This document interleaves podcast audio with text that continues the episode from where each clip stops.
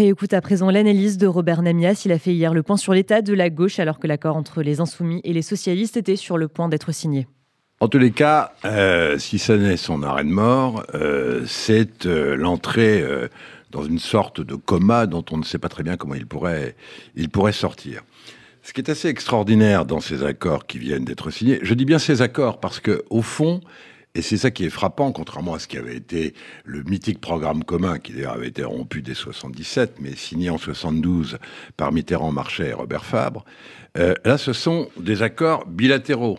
Accords entre les insoumis et les écologistes, accords entre les insoumis et les socialistes, accords entre les insoumis et le Parti communiste, mais il n'y a pas euh, de programme commun. Et pour cause. Car en fait, ils ne sont d'accord sur rien. C'est-à-dire qu'ils ont signé un accord sur le fait qu'ils ne sont d'accord sur rien.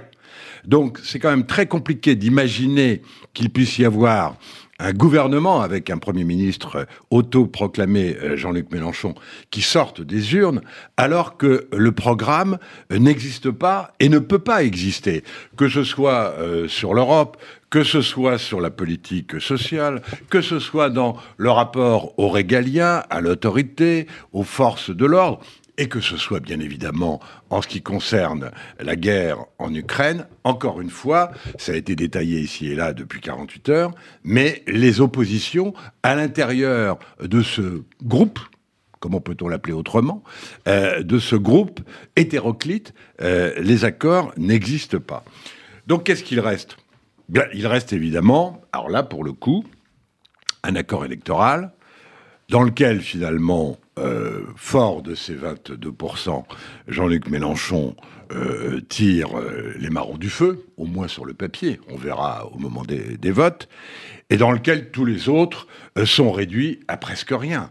Le Parti socialiste a obtenu une candidature dans 70 circonscriptions sur 577 le grand parti socialiste, le grand parti de gouvernement est réduit pratiquement à rien. Même chose pour les écologistes, même chose pour les économistes, les, communistes, pardon. Mais comme les uns et les autres avaient 30 députés, voire 15, voire pas du tout, ils se disent qu'après tout, euh, ça sera toujours mieux que rien. Mais c'est mieux que rien, ça ne fait pas un projet euh, politique. Donc effectivement, à votre question, euh, le Parti socialiste est-il mort?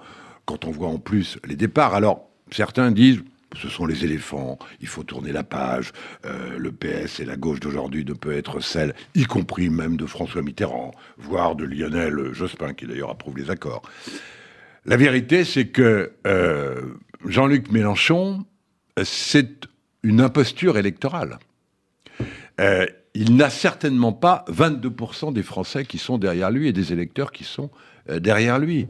On sait très bien que le vote utile, alors pour le coup, efficace comme il l'appelait, euh, a joué à plein. Une partie des socialistes, une partie des écologistes qui auraient pu voter Jadot, qui auraient pu voter euh, Hidalgo, ont voté au premier tour, on le sait, Mélenchon. Que pèsent les insoumis dans le pays? On n'en sait rien, mais je peux avancer hein, sans trop me risquer, certainement pas plus de 12-13%. Et encore, ça ne fait pas de toute façon une majorité. Et ça, chacun le sait, y compris euh, les signataires, qui ne signent pas pour diriger la France, qui ne signent pas euh, pour avoir une majorité, mais qui signent simplement pour protéger qui euh, c'est 30 sièges, qui c'est 15 sièges, et qui, pour essayer d'en avoir un peu plus, comme les insoumis qui pour l'instant n'en ont que 17. Mais effectivement, cette gauche-là, euh, cette gauche-là, elle, n'a pas de survie. Euh, elle a euh, une survie à un mois, un mois et demi. Ensuite, il y aura des reclassements. Mhm.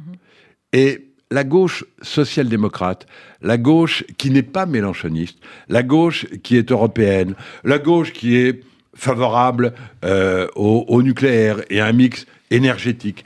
Cette gauche-là, à mon avis, se reconstituera derrière, et elle a cinq ans pour le faire.